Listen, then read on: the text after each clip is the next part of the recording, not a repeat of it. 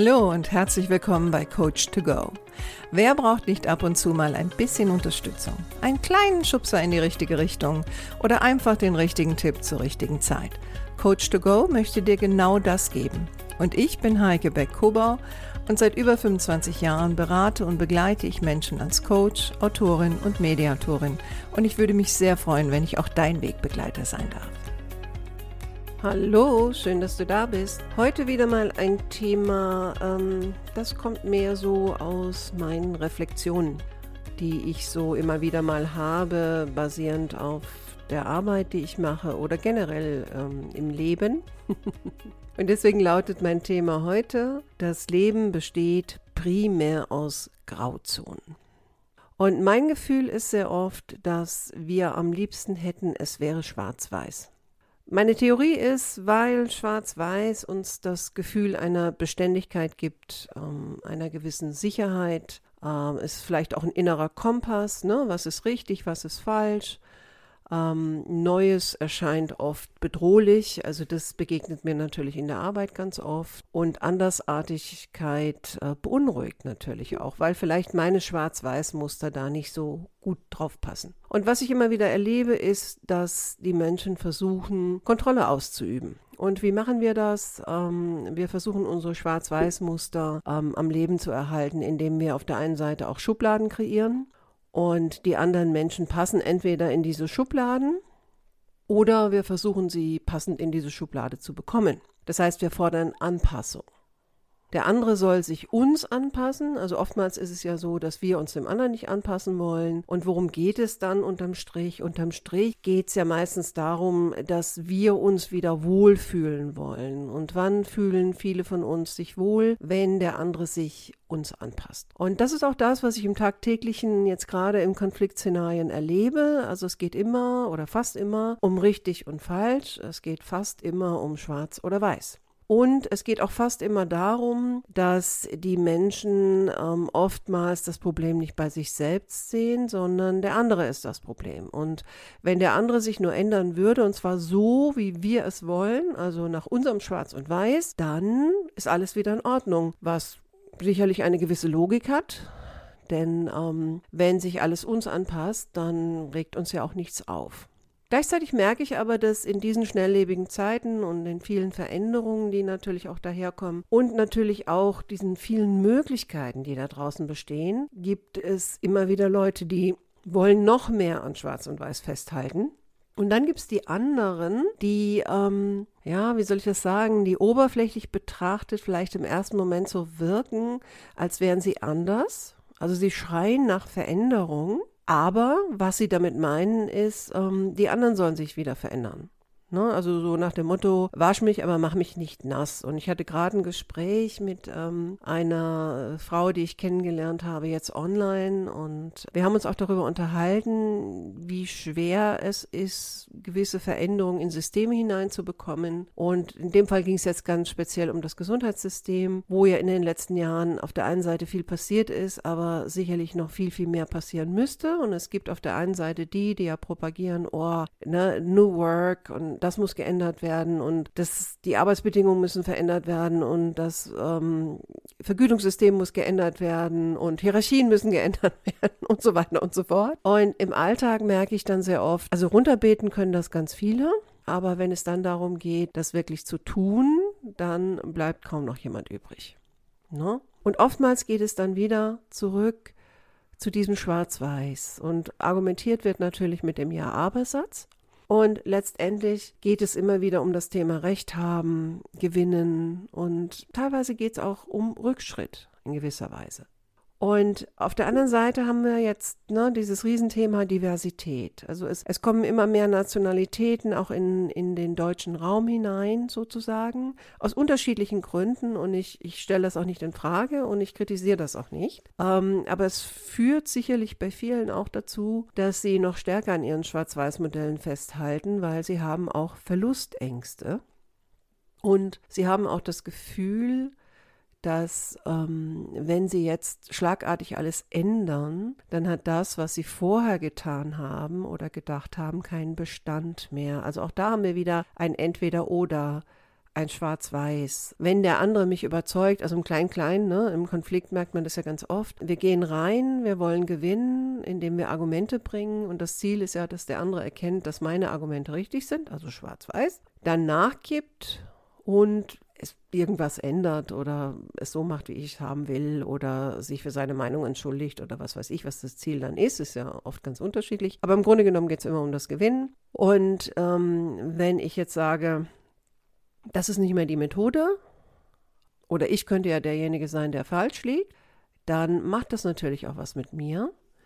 Und da die Leute so schwarz-weiß sind, denken sie dann immer, dass ähm, wenn sie falsch liegen, dann müssen sie auch das Kind gleich mit dem Bade ausschütten. Und das ist das, was ich meine damit, dass meine Erfahrung ist eher, das Leben besteht primär aus Grauzonen. Und je globalisierter wir werden und je mehr alles zusammenrückt und je mehr alles transparenter wird und je mehr Informationen in unser System hineinkommen, ob jetzt fake oder real, desto schwammiger wird das ja auch alles und desto undurchsichtiger und teilweise auch überwältigend. Und ich glaube, das ist auch mit ein Grund, warum die Leute noch mehr an Schwarz-Weiß festhalten.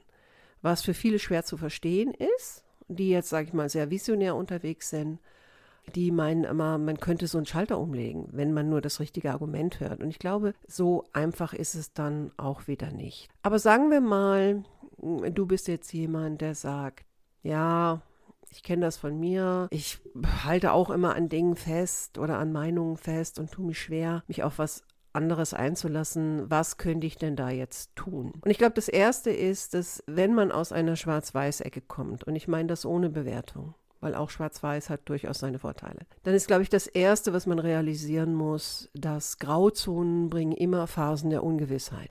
Also es wird eine Phase geben, wo du, wenn du in Frage stellst, was du vorher gedacht hast oder was du vorher gemacht hast, dann kommt erstmal eine Phase der Ungewissheit ähm, und die muss man aushalten. Und das ist nicht leicht auszuhalten, weil Schwarz-Weiß ist ja ein Kompass. Ne, wenn ich daran festhalte, dann weiß ich ja, was richtig ist und muss mir darüber auch keine Gedanken machen.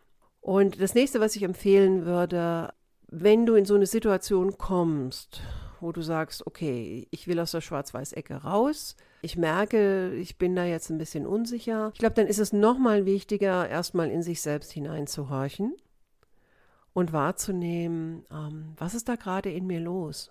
Kommen da Ängste hoch?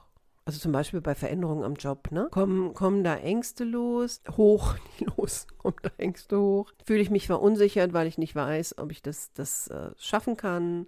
Warum will ich jetzt unbedingt darauf beharren, dass alles so bleibt, wie es ist? Was bringt mir das? Gibt mir das ein Gefühl von Sicherheit und so weiter und so fort. Ein weiterer Tipp wäre auch, sei nicht so hart mit dir selbst, wenn du merkst, dass es dir schwerfällt loszulassen, du aber trotzdem sagst, ich möchte aber da etwas flexibler werden. Ich möchte mich mehr in die Grauzonen trauen, dann sei nett zu dir selbst. Und überlege auch gerade in diesen Phasen der, der Ungewissheit, was kannst du vielleicht auch Gutes für dich selbst tun? Was mir immer geholfen hat, und ich glaube, das kommt so einmal aus, aus meiner Biografie natürlich auch. Ne? Also ich habe ja schon mal erzählt, dass ich wahnsinnig viel umgezogen bin, ähm, basierend natürlich äh, auf, auf dem Leben meiner Eltern. Ich habe ja 14 Schulen besucht, ähm, habe in allen möglichen Ländern gelebt, äh, viele Umzüge gemacht. Äh, das war natürlich sehr, sehr viel Unruhe und da gab es ganz, ganz viel Ungewissheit, auch gefühlte Ungewissheit, besonders als Kind, ne, wenn man so abhängig ist von den Eltern. Und was ich in dieser Zeit gelernt habe, ist, mich auf Dinge auch mal einzulassen. Ne, weil jeg jeglicher Widerstand oder Blockade hätte mich ja nirgendwo hingeführt. Also ich habe gelernt, mich auf Dinge einzulassen und was ich im Nachhinein auch so gemerkt habe, also ich bin ja in meinem ersten Beruf dann ins Design gegangen und was ich in meinem ersten Beruf wirklich sehr geliebt habe, ist, dass ich mit so vielen unterschiedlichen Kunden zusammengekommen bin. Ja, also ich war ja, war ja im, im Marketing und der Werbung. Und was mich da am meisten fasziniert hat, ist, so viel wie möglich über das zu lernen, was die tun. Also diese Neugierde. Und diese Neugierde, die ist mir auch heute noch geblieben. Das ist ein Antreiber für mich. Und ich glaube, das ist auch eine gute Möglichkeit, aus Schwarz-Weiß rauszukommen. Nämlich neugierig auf den anderen zu sein. neugierig auf die Andersartigkeit zu sein. Nicht, um sich das dann wie eine Plakette an die Brust zu pinnen, so nach dem Motto, ich bin ja unglaublich tolerant und ich akzeptiere alles, darum geht es gar nicht, sondern das Öffnen für das Andersartige und sich darauf einlassen und Interesse zeigen. Ne, also ich merke, in der heutigen Zeit wird so wahnsinnig viel darüber gesprochen, dass wir nicht wertschätzend miteinander umgehen. Und Gleichzeitig merke ich jetzt in meinem Umfeld, äh, wo ich mich bewege beruflich, äh, so in der Pflege und der Ärzteschaft wird ganz, ganz viel über Wertschätzung gesprochen. Aber die, die das machen, sind oft selber gar nicht so wertschätzend mit anderen. Und ich glaube, dieses Interesse für den anderen, anstatt gleich zu blockieren und gleich zuzumachen, das wäre auch eine gute Form der Wertschätzung. Ja, und den anderen nicht gleich zu bewerten und seine Ideen nicht gleich zu bewerten, sondern mehr nachzufragen und offen zu bleiben und sich vielleicht auch mal Dinge erklären zu lassen. Nicht ungefragt selbst zu erklären, also das ist ja so ein Reflex, den wir oft haben ähm, in Kritiksituationen äh, oder schwierigen Gesprächen, dass dann erstmal ewig lang erklärt wird, ohne dass der andere gesagt hat, bitte erklär es mir, sondern eher die Haltung, ähm, selber zu sagen, okay, erklär mir deins. Nicht ich erkläre dir meins, sondern erklär mir deins. Und in dem Zusammenhang natürlich auch mehr zuzuhören als zu bewerten. Und was ich merke, ist, dass sehr viele Menschen, wenn sie etwas hören, was ihnen nicht sofort gefällt, die hören gar nicht so richtig zu, sondern die überlegen gleich innerlich, mit welchem Gegenargument können sie gleich da reingehen. Wie können sie das abblocken? Wie können sie wieder ihr Schwarz-Weiß da reinbringen? Und das ähm, führt natürlich dann wiederum zu einer Blockade auf der anderen Seite.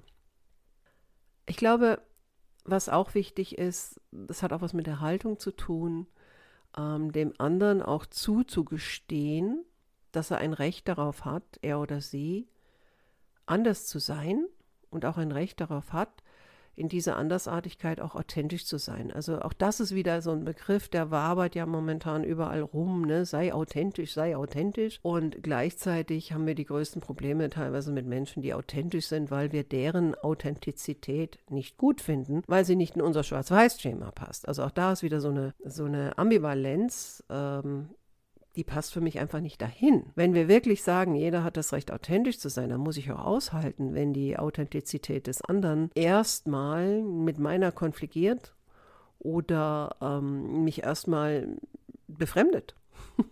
Aber dem anderen, wie gesagt, erstmal zuzugestehen, anders zu sein und dann zu schauen, wo liegen unsere Gemeinsamkeiten. Also wir sind so damit beschäftigt, äh, die Unterschiede hervorzuheben ja, was bei anderen anders ist, was da nicht stimmt. Oder nächstes Extrem ist auch wieder eine Art von Schwarz-Weiß, was wir alles so toll finden, weil das ja so anders ist als bei uns und so viel besser ist als bei uns. Also ich habe das sehr oft in Amerika erlebt, wo Deutsche dann hingekommen sind und egal, was es da in Amerika gab, das war auf jeden Fall alles besser als bei uns. Und die haben dann innerhalb von fünf Jahren ihre Muttersprache kaum noch sprechen können. Also die konnten nicht richtig Englisch und die konnten nicht richtig Deutsch. Das war ein Gewaber, ähm, ein Kauderwelsch, ähm, wo ich dann auch gedacht habe, also das eine annehmen heißt ja nicht das andere lassen. und ich glaube, das ist auch so etwas. Es kann noch etwas bestehen nebeneinander. Und das wäre für mich auch Grauzonen. Es gibt viele Grauzonen. Und wenn wir sagen Diversität und Globalisierung und so weiter, dann müssen wir lernen, dass Dinge nebeneinander Bestand haben. Und dass es nicht so sehr immer darum geht, dass der Stärkere in Anführungsstrichen sich durchsetzt. Und wie mache ich das? Indem ich trotzdem auch auf Gemeinsamkeiten schaue. Gemeinsamkeiten finde, wo wir uns wieder treffen. Und das liegt ja dann oft letztendlich in den Grundbedürfnissen. Ne? Wir, wir wollen geachtet, wir wollen alle geachtet werden, wir wollen gewertschätzt werden ähm, für das, was wir sind, für das, was wir tun. Die meisten von uns wollen einen Beitrag leisten, ähm, für sich, ihre Familie, für andere. Ähm, wir wollen geliebt werden, wir wollen lieben. Das sind doch alles Gemeinsamkeiten. Wir haben Ängste, wir wollen Sicherheit und so weiter und so fort. Also ich finde gerade jetzt auch so, wo auch so vieles ähm, auch auf Deutschland einströmt. Ganz klar, wo ich einfach denke, dass vieles, was bis jetzt ganz gut funktioniert hat, wird in Frage gestellt, ob das jetzt mit der Digitalisierung ist, ob das mit den, ich nenne es jetzt mal Einwanderungsströme, auch wenn man sagt Flüchtlinge oder es ist trotzdem eine Form von, von Einwanderung. Ähm, da passiert ganz viel Und da wäre es gut, wenn wir mehr auf Gemeinsamkeiten schauen als auf Unterschiede. Und da sind wir meiner Meinung nach äh, ganz stark bei Grundbedürfnissen, teilweise auch Grundwerten. Und dieses, ähm, es gab ja mal einen Klassiker, ich glaube, der wurde geschrieben von Dale Carnegie, äh, der hieß ich bin okay, du bist okay oder du bist okay und ich bin okay. Also irgendwie sowas in die Richtung. Und ich glaube, das, das ist doch eigentlich die Grundhaltung, mit der man auch einander begegnen sollte. Erst einmal sind wir beide okay. Ja, es mag sein, dass du das anders machst als ich oder dass du aus einem anderen Kontext kommst als ich, aber es geht da nicht darum, einander zu beweisen, dass der jeweils andere Unrecht hat. Und es geht auch nicht darum, immer an Schwarz-Weiß festzuhalten, sondern letztendlich geht es darum, sich aufeinander einzulassen, manchmal auch durch Zwangssituationen, also das merke ich ja jetzt zum Beispiel auch im Gesundheitswesen, wo ich unterwegs bin, durch Fachkräftemangel und so weiter. Es kommen viele, viele Nationen rein und das ist nicht für jeden das, was man gerne möchte.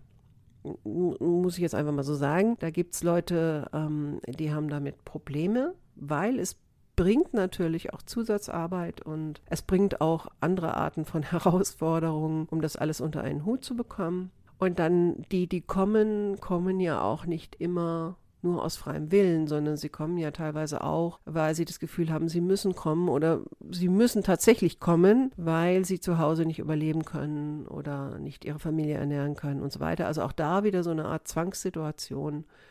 Und da wäre es gut, wenn wir mehr von unserem Schwarz-Weiß abrücken, wenn wir mehr in die Grauzonen hinein uns wagen, und uns darauf einlassen, dass es viele Schattierungen von Grau gibt, also von hellgrau bis dunkelgrau bis hin zu schwarz. Und damit meine ich nicht die Hautfarbe, aber auch das wäre sicherlich ein Thema.